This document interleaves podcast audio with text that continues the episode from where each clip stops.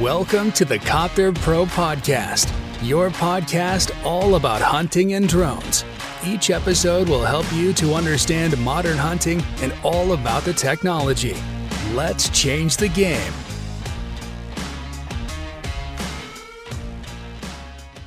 Herzlich willkommen zum neuen Video hier bei Copter Pro. Heute zum Thema Nachsuche mit der Drohne. Und jetzt gehen bei ganz schön, ganz schön vielen schon die Alarmglocken an. Also wir haben wirklich tausende Fragen dazu bekommen. Ähm, über E-Mail, über Instagram, über YouTube. Äh, warum setzt man eine Drohne für die Nachsuche ein? Da wird das Bild nur hochgehetzt und so weiter. Ganz klares Statement von mir. Ganz klar. Wir werden uns dazu jetzt mal äußern. Und zwar wollen wir euch damit wirklich einen Anreiz geben, wie man es professionell einsetzen kann damit eben sowas nicht passiert, wie ganz viele geschrieben haben, dass das Wild aufgehetzt wird. Also ganz klare Meinung von Leuten, oder ich würde sagen, dass wir Profis in dem Bereich sind, denn wir setzen das wirklich oft ein und mit auch großem Erfolg. In erster Linie steht für uns das Wichtigste an erster Stelle, dem Wild so schnell wie möglich das Ende bereiten und so schnell wie möglich erlösen, wenn es einen Schuss hat. Das zweite, Schutz unserer Hunde. Denn wir sind auch Hundeführer. Ich habe einen Hund, alle meine Mitarbeiter haben Hunde. Das ist ja natürlich auch irgendwo wie ein Kind. Und ich möchte meinen Hund nicht unnötig gefährden. wenn ich das durch die Drohne schaffe und dazu noch das Wild schneller erlöse, dann habe ich doch den Sinn und Zweck von einer Nachsuche erfüllt. Wir möchten auch nicht die Hundeführer, die Schweißstationen und so weiter angreifen, sondern wir wollen uns wirklich ganz klar dazu äußern, wie man es professionell machen kann, damit eben vielleicht die ganzen Leute, die es falsch gemacht haben, mal einen Einblick bekommen, ah, so könnte ich es besser machen. Also, wie geht man vor? Ich bin auf dem Ansitz, beim Pirschen, wie auch immer, und schieße ein Stück wild krank. So, in erster Linie, bei mir ist es so, ich warte erstmal so 20 Minuten, halbe Stunde, lass mal Revue passieren, gucke, wo wo könnte ich getroffen haben, bin ich sauber abgekommen, hat das Stück gezeichnet, mach mir erstmal Gedanken. So, dann gehe ich meistens zum Auto zurück, das bestimmt 500, 600 Meter weiter weg steht, hole mein Auto, hole meine Taschenlampe, lass den Hund im Auto, der ist eh immer bei mir. Und äh, bei den Jungs sitzt er auch immer im Auto, also die Hunde sind immer dabei, das sind ja unsere Familienmitglieder. Also, dann gehen wir zum Anschluss und gucken. Das heißt, wir gehen einfach mal ohne Hund mit der Taschenlampe zum Anschluss gucken, ordnen das mal ein. Teilweise in Feldern machen wir das so, wenn wir zu zweit sind, einer bleibt oben und wir weisen denjenigen ein, wo wir hingeschossen haben. Weil es ist nachts natürlich schwer zu sehen, wo hat man jetzt hingeschossen, wenn alles gleich aussieht. So, dann gucken wir, alles klar, wir haben jetzt einen Anschluss gefunden. Ich habe zum Beispiel Lungenschweiß am Anschluss, ich habe Leberschweiß am Anschluss, ich habe Schnitthaar am Anschluss oder ich habe Wildbrettschweiß und Wildbrett am Anschluss. So, Dementsprechend kann ich hier mal ganz klar klassifizieren, welche Art von Treffer ich äh, getätigt habe. Also habe ich Lungenschweiß am Anschluss, gehe ich mal davon aus, dass das Stück in, in 100 bis 200 Meter liegt. So. Habe ich Leberschweiß am Anschluss, kann es auch mal weitergegangen sein, aber im Normalfall ist es auch eine Todsuche. Ja, das dauert vielleicht ein bisschen länger, aber es ist auf jeden Fall eine Todsuche. So habe ich Schnitthaar oder Wildbrett am Anschluss und habe auch ein, ein, Schussbild, beziehungsweise das Stück hat gezeichnet, ist hochgesprungen, deutet auf einen hohen Laufschuss zum Beispiel. Dann muss ich wiederum ganz anders vorgehen. Dann breche ich abends meine Nachsuche nämlich schon ab. So, habe ich aber Lungenschweiß am Anschluss und habe jetzt ein Weizenfeld, ein Maisfeld oder ein Schilf. Also wir distanzieren jetzt mal klar zwischen Felderjagd und wirklich Bestand. Bestand mache ich gleich. Mais, Schilf, Raps, wie auch immer. So, bevor ich meinen Hund in den Raps schicke, eine Suche mache in Mais, in Schilf, fliege ich das Ganze mit der Drohne ab. Und zwar fliege ich hoch in 80 bis 100 Meter nachts mit einem Scheinwerfer drauf, den habe ich zum Beispiel hier, ja, oder einem Anti-Collision Light, damit ich zumindest mal sehe, wo die Drohne ist. Wir fliegen immer mit Scheinwerfer, leuchten wir uns das von oben aus. So, Hintergrund an der Geschichte ist folgender. Sollte die Sau dann doch nicht den Treffer haben, wie mir der Anschluss gezeigt hat, habe ich nicht das Problem, dass mein Hund nachts im Raps, im Mais oder sonst wo geschlagen wird. So.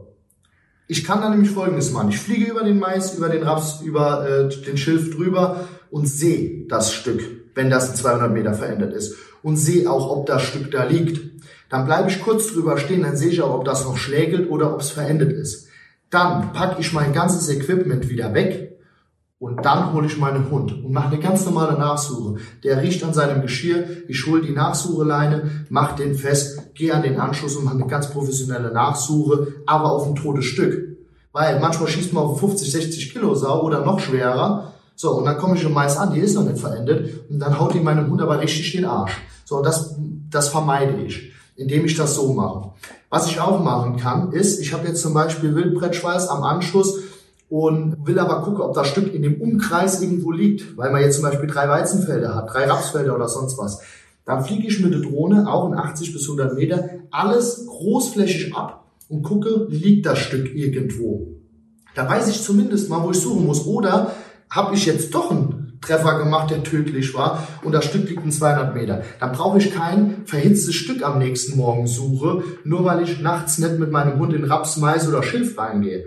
So, sehe ich das Tier aber nicht liegen, weiß ich, alles klar, habe ein beruhigteres Gewissen. In dem Umkreis von 500 Meter liegt schon mal gar nichts. Das heißt, es wird eine längere Nachsuche, da kann ich abends noch die WhatsApp an die Schweißhundeführer, die bestimmt auch hier zugucken, senden und denen sagen, wie es geht. Dabei hetzt man kein Stück auf, weil aus 80 bis 100 Meter mit der Auflösung gerade nachts, man kann auch auf 120 maximal gesetzliche Höhe gehen, ähm, sehe ich von oben runter und das Wild kriegt gar nichts mit. Das sind natürlich die, die dann auf dem Wild fünf Meter, zehn Meter runter mit Drohne, mit Wärmebild oder ohne rumfliegen und das Stück aufhetzen. Das mag vorgekommen sein, ist aber nicht die Regel und soll auch nicht die Regel werden. Ich kann verhindern, dass ein Stück verhitzt, indem ich es schnellstmöglich finde, schnellstmöglich erlöse, muss ich aber in dem Fall gar nicht, weil meine Theorie ist ja, wir machen erstmal Totsuchen damit beziehungsweise bestätigen, ob das Tier tot ist, um unseren Hund zu schützen. So, jetzt kommen wir zum zweiten Teil und das ist der Bestand. Jetzt habe ich keine Felderjagd oder sowas, sondern schieße auf einer Wiese, auf einem frisch eingesäten Acker oder sonst was, das Stück ist im Wald. Ich sehe jetzt nichts, dass das da irgendwo liegt, habe aber einen Anschluss, habe Schweiß. Dann kann ich genau das Gleiche machen. Ich fliege über den Wald und gucke, ob das Stück in dem Wald liegt. Meistens ist das nicht der Fall, sondern das Stück steckt sich in der nächsten Dickung. Suche am Abend noch sofort abbrechen. Anschlussverbrechen Hundeführer Bescheid sagen, Schweißhundeführer und eventuell noch Reviernachbar sollte es Grenzen dazwischen sein und dann eben nächsten Tag wieder das gleiche Spiel. Wir gehen den Anschluss los, der Hundeführer kann suchen oder unsere Hunde suchen und jetzt kommen wir meistens zur nächsten Dickung. So, jetzt haben wir wieder das gleiche Problem. Angeschossene, angeschweißte Sau in der Dickung. So, was mache ich? Viele Nachsucheführer haben gar keine Hundeschutzweste zum Beispiel an. Also wir arbeiten da mit einem wirklich guten zusammen. Das ist Dog Protector. Ähm, liebe Grüße an dich. Also wirklich top Arbeit, was du da machst.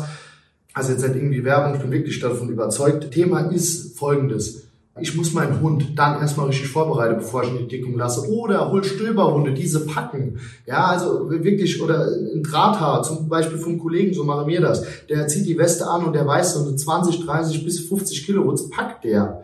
Ja, dann haben wir die Chance, die schnell zu erlösen, anstatt dass sie wieder durch die Dickung geht. Abgesehen davon umstellen wir die Dickung vorher, stellen also weiträumig ab, dass die Sau da ankommen kann. Das heißt, wir können aber erstmal sehen, ist sie da drin? Wenn wir da nämlich drüber fliegen, auch in 80, 90 Meter, wo sie gar nichts mitkriegt, und da ist nichts, dann weiß ich, alles klar, wir gehen einmal um die Dickung rum, anstatt dass der Hundeführer sich durch die ganze Dickung robbt und gucken, ob der Schweißer wieder rausgeht. So. Und dann sieht man, alles klar, die Sau ist weitergegangen. Dann hat man wieder ein neues Bild von seinem, von der ganzen Nachsuche. Also, wie gesagt, mit Sinn und Verstand einsetze professionell einsetzen, aus hohen Höhen und nur dann, wenn man es hundertprozentig braucht und trotzdem den Hund arbeiten lasse, ist die Drohne eine super Erleichterung. Also wir haben wirklich viele Mais-Nachsuchen gemacht, wir haben im Raps Nachsuche gemacht. Das waren wirklich Top-Nachsuche, die wirklich professionell waren und wo das Stück innerhalb kürzester Zeit erlöst werden kann. Oder wir Sauen gefunden haben, die ihr im Leben nicht nachts gesucht hättet. Ja, die wir mit nach Hause genommen haben und wirklich hundertprozentig verwertet konnten. Also ganz klares Statement von uns, von Copter Pro zum Thema Nachsuche mit der Drohne. Ist möglich, professionell ist es wirklich eine Top-Sache und schützt euren Hund. Also denkt darüber nach, denkt auch bitte darüber nach, was ihr in die Kommentare schreibt. Man muss nicht immer nur A und B denken haben, man kann auch mal beides vereinen und vielleicht mal darüber nachdenken, ob das nicht vielleicht doch Sinn macht. Ansonsten hinterlasst uns bitte konstruktive Kritik in den Kommentaren, gebt uns einen Daumen hoch und ich bedanke mich fürs Zuschauen. Euer Alex von Copter Pro.